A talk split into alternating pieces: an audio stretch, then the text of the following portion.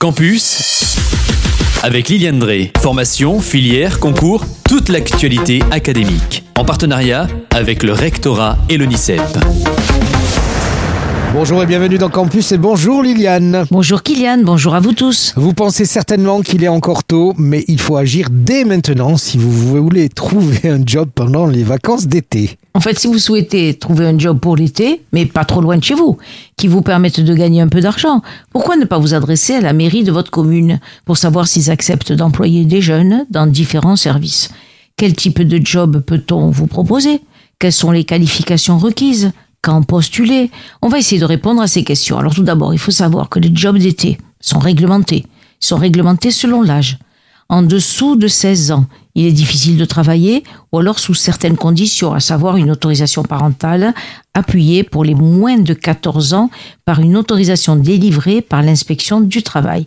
Mais si vous avez entre 16 et 18 ans, l'autorisation parentale est tout de même requise, mais vous n'avez pas besoin de passer par l'inspection du travail.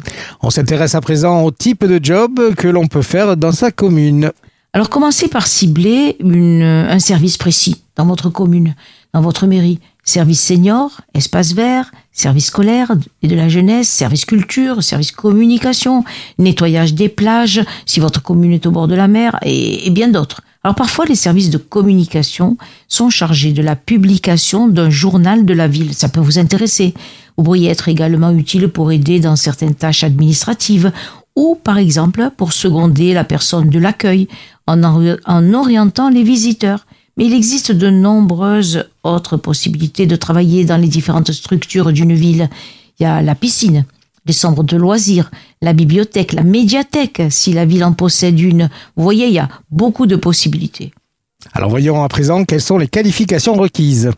Si vous êtes affecté à des tâches de nettoyage d'espaces verts, par exemple, ou de rangement, ou à des fonctions administratives, à du soutien à l'accueil d'une structure, vous n'aurez besoin d'aucun diplôme.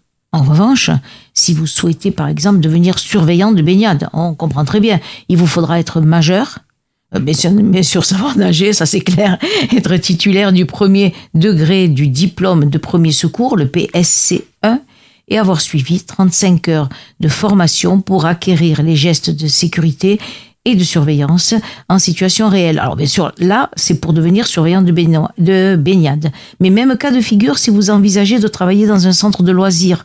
Si le nombre d'éducateurs présents est suffisant, il faudra avoir le BAFA. Le BAFA, c'est le brevet d'aptitude aux fonctions d'animateur. Ça, ça sera un plus. Mais euh, dans tout, dans toutes les, dans tous les centres de loisirs, il n'est pas demandé, donc il n'est pas exigé. Enfin, c'est un plus. En revanche, dans le cas où vous seriez responsable d'un groupe d'enfants, posséder le BAFA devient obligatoire. Le diplôme comporte des épreuves théoriques, puis des épreuves pratiques.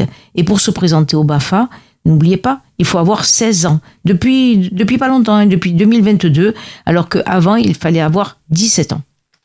Alors Liliane, quelle est la bonne période pour postuler et à qui doit-on s'adresser?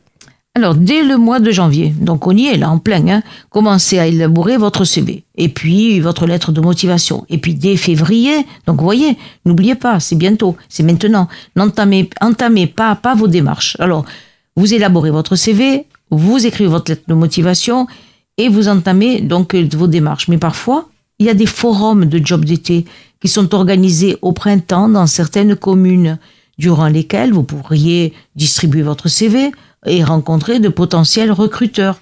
Dans le cas contraire, il existe sur le site internet de certaines mairies un lien, un lien pour pouvoir envoyer sa candidature et encore mieux, vous pourriez vous rendre physiquement à l'accueil et dans le service qui vous intéresse pour déposer votre candidature parce que faire l'effort de se déplacer, c'est toujours un gage de votre motivation. Et puis on se souviendra de vous ainsi. Donc sinon, bah vous envoyez votre dossier, c'est-à-dire CV et lettre de motivation, directement au service des ressources humaines.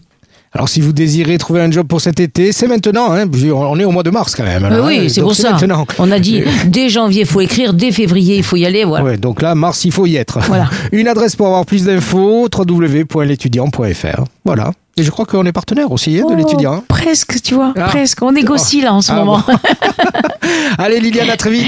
À très bientôt, au revoir. C'était Campus, toute l'actualité académique en partenariat avec le rectorat et l'UNICEP.